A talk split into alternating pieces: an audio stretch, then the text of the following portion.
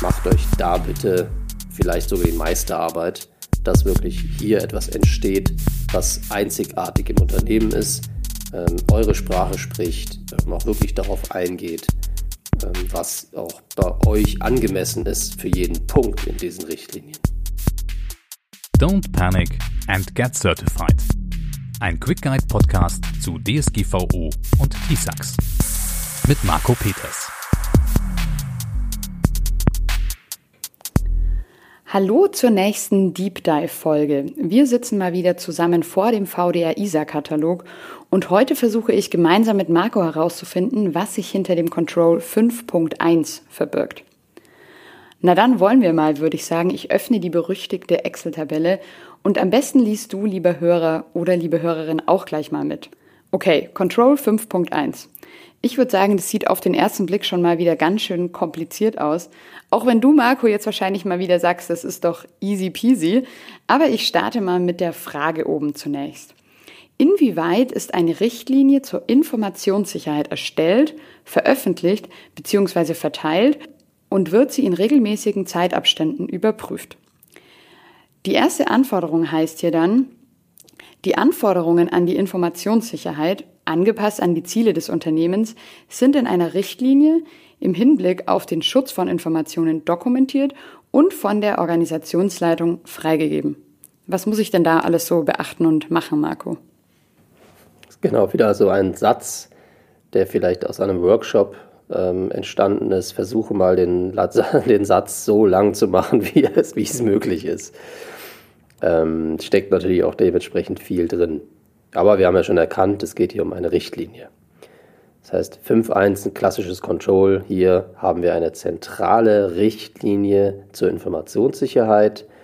Und in den Muss-Anforderungen steht auch ganz klar drin, dass die Anforderungen an die Informationssicherheit angepasst an die Ziele des Unternehmens steht da drin. Das heißt, angepasst an die Ziele des Unternehmens haben wir ja schon in 1.1 definiert. Dementsprechend bringen wir es hier natürlich unter heißt für uns aber auch ganz wichtig, diese Richtlinie sollte auf jeden Fall angepasst sein aufs Unternehmen. Bitte hört auf, diese Richtlinien zu googeln. Auch beim BSI findet man ganz tolle Richtlinien zur Informationssicherheit, womit man vielleicht 5.1 ähm, erfüllen kann, will ich gar nicht sagen, sondern man kann sich eine Richtlinie dort runterladen, die Informationssecurity Policy oder wie auch immer sie dort heißt, hat etwa 85 DIN A4 Seiten. Die wollen wir nicht ausdrucken und allen Mitarbeitern geben. Sie wollen wir aber auch nicht ähm, entsprechend verteilen und durchlesen lassen. Ähm, also angepasst ans Unternehmen ähm, heißt für mich auch angemessen in, in dem Umfang, ähm, dass ich auch das Ziel erfülle, dass das auch ankommt, was wir da wollen. Ja, das heißt, äh, das ist eine zentrale Richtlinie für den Mitarbeiter, Natürlich muss viel rein in so eine zentrale Richtlinie, ähm, aber tatsächlich sollte das nicht in dem Umfang sein, in dem man ähm, Richtlinien findet, die man jetzt ergoogelt. Also macht euch da bitte vielleicht sogar die Meisterarbeit, dass wirklich hier etwas entsteht, was einzigartig im Unternehmen ist, ähm, eure Sprache spricht, ähm, auch wirklich darauf eingeht was auch bei euch angemessen ist für jeden Punkt in diesen Richtlinien. Ja, im zweiten Punkt wird es ja vielleicht auch nochmal deutlich, weil da heißt es dann, die Richtlinie enthält Ziele und den Stellenwert der Informationssicherheit in der Organisation, also wirklich quasi ganz individuell. Richtig. Ja, das kann durchaus sehr unterschiedlich sein.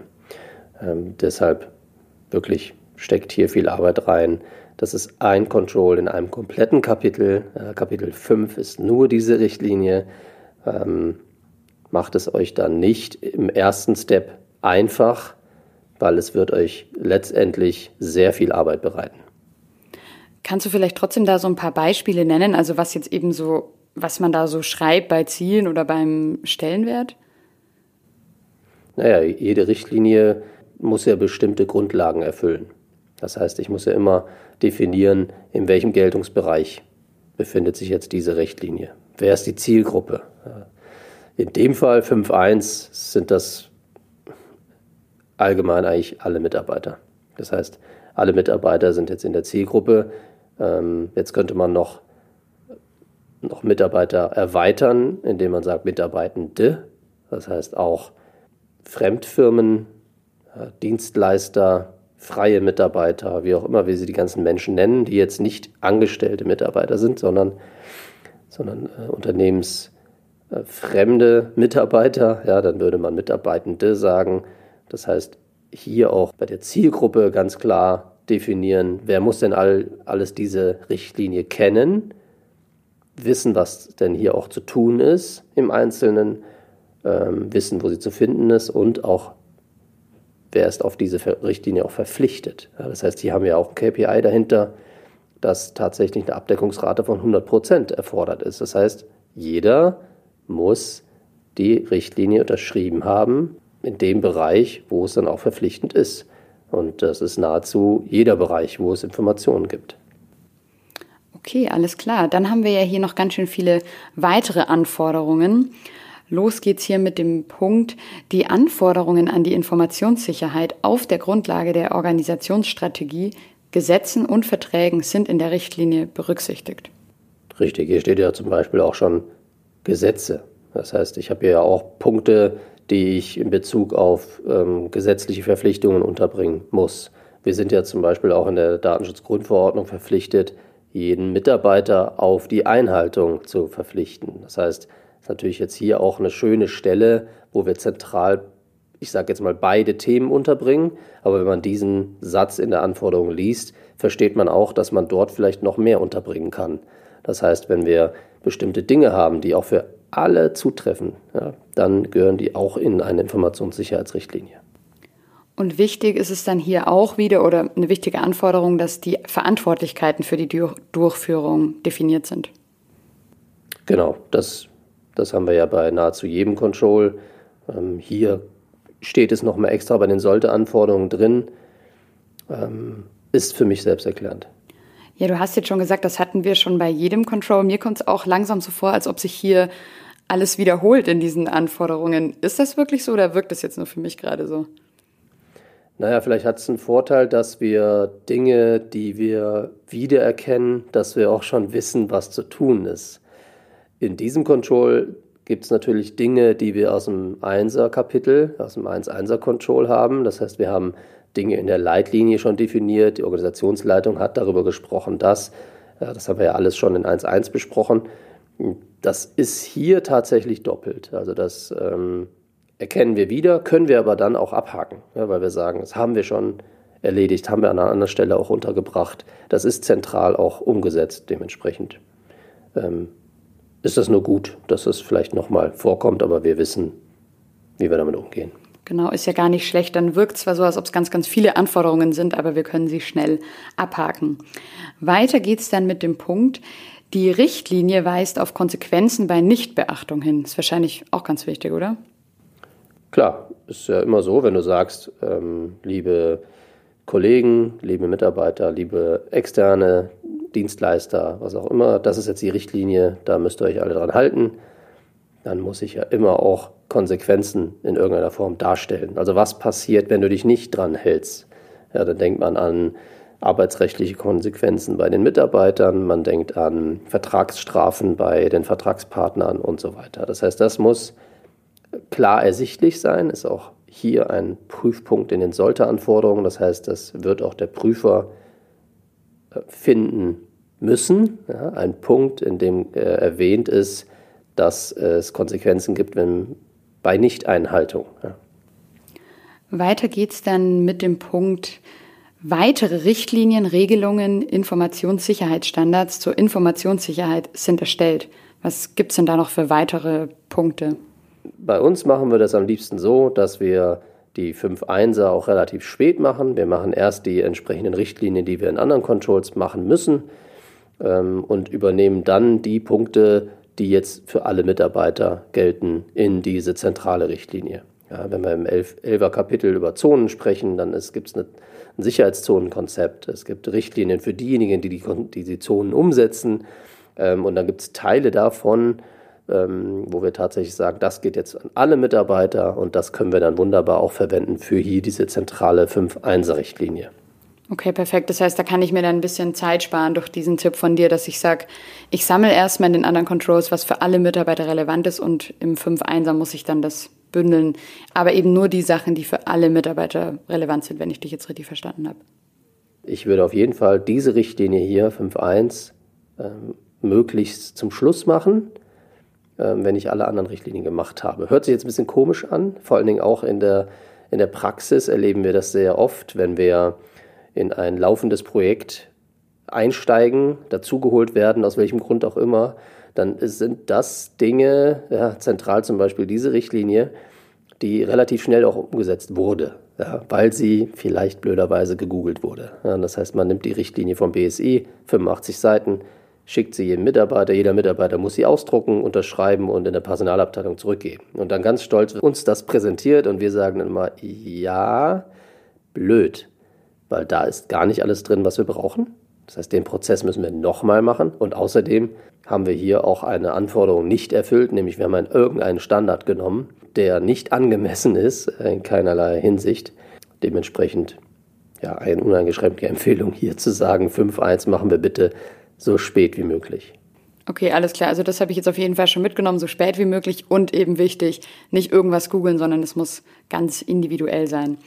Eine nächste Anforderung ist dann hier, dass der Prozess regelmäßig überprü überprüft und überarbeitet wird. Genau, die Richtlinie, ähm, wenn sie schon zentral ist und wenn wir auch gesagt haben, die ist ja eine Sammlung von verschiedenen Detailrichtlinien, dann äh, hoffe ich doch mal, dass ein lebendes ISMS auch immer mal wieder Veränderungen mit sich bringt. Das heißt, äh, wir müssen die eine oder andere Richtlinie auch mal überarbeiten, weil sich entsprechend Dinge geändert haben. Somit muss dieses Dokument hier auch leben. Das heißt, die Änderungen müssen dort auch eingepflegt werden. Und das heißt, wir müssen sie regelmäßig überarbeiten. Dann müssen wir sie auch regelmäßig wieder an die Mitarbeiter ähm, in irgendeiner Form zur Verfügung stellen. Genau, da hast du jetzt ja quasi schon direkt den nächsten Punkt angesprochen, dass eben die Richtlinien auch immer dann allen Mitarbeitern und Mitarbeiterinnen zur Verfügung gestellt werden müssen. Das hatten wir jetzt quasi schon ein paar Mal. Wo oder wie würdest du denn sagen, macht man das am besten oder am einfachsten? Ja, hier könnte man jetzt mal die Kann-Anforderungen auch gleich schon anschauen. Da steht ja was, die Richtlinien sind im Intranet bereitgestellt. Ähm, also habt Habt ihr irgendwas, wo eh regelmäßig Mitarbeiter sich informieren, ähm, wenn Mitarbeiter was wissen wollen, äh, wie bestimmte Dinge, Prozesse im Unternehmen ähm, laufen, wo finde ich was, äh, wo melde ich mich bei wem und so weiter, dann ist es vielleicht ein Intranet oder es ist irgendwas ähnliches, dann wäre das eine geeignete Stelle, um auch regelmäßig Mitarbeitern den Ort ähm, für eine Richtlinie, die entsprechend immer dort aktuell ab abgelegt ist. Genau, und das Gute ist natürlich, ich muss nicht immer das wieder an alle rumschicken wahrscheinlich, sondern kann es einfach quasi im Intranet updaten. Und der letzte Punkt ist ja dann hier noch bei den Anforderungen, dass ich diese Richtlinien auch fallbezogen, also zum Beispiel nur an Auszügen, dann auch an externe Geschäftspartner weiterleiten muss.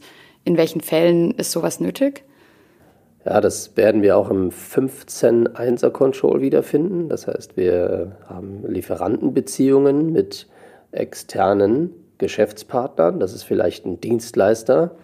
Und dieser Dienstleister hat jetzt äh, auch Zugriff auf bestimmte Informationen. Vielleicht hat er sogar einen Schlüssel fürs Gebäude. Vielleicht hat er, vielleicht arbeitet er vielleicht in einem Projekt mit uns zusammen oder je nachdem. Das heißt, da muss ich schauen, gilt vielleicht sogar die ganze Richtlinie, weil es schon fast mitarbeiterähnlich ist. Das wollen vielleicht manche jetzt nicht hören, aber das ist nicht unüblich. Dementsprechend würde ich denen dann auch die Richtlinie geben, dass sie ähm, bitte mindestens genauso verpflichtet sind auf die Dinge, ähm, die hier wichtig sind ähm, in Bezug auf Informationssicherheit, also genauso verpflichtet sind wie die Mitarbeiter.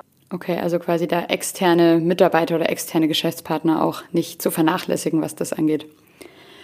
Ja, das waren ja jetzt ganz schön viele Anforderungen in diesem Control, aber die gute Neuigkeit für euch zum Schluss ist vielleicht, dass es keine weiteren Anforderungen jetzt unter den Punkten hoher oder sehr hoher Schutzbedarf gibt. Immerhin. Dann Marco an dieser Stelle wieder vielen Dank dir fürs Erklären und Übersetzen dieses Controls. Ich sag ciao und bis zur nächsten Folge. Und denk dran, liebe Zuhörerinnen und Zuhörer, wenn du mal eine Frage hast, die wir hier im Podcast unbedingt beantworten sollten, dann schreib einfach eine E-Mail an podcast.marcopeters.de.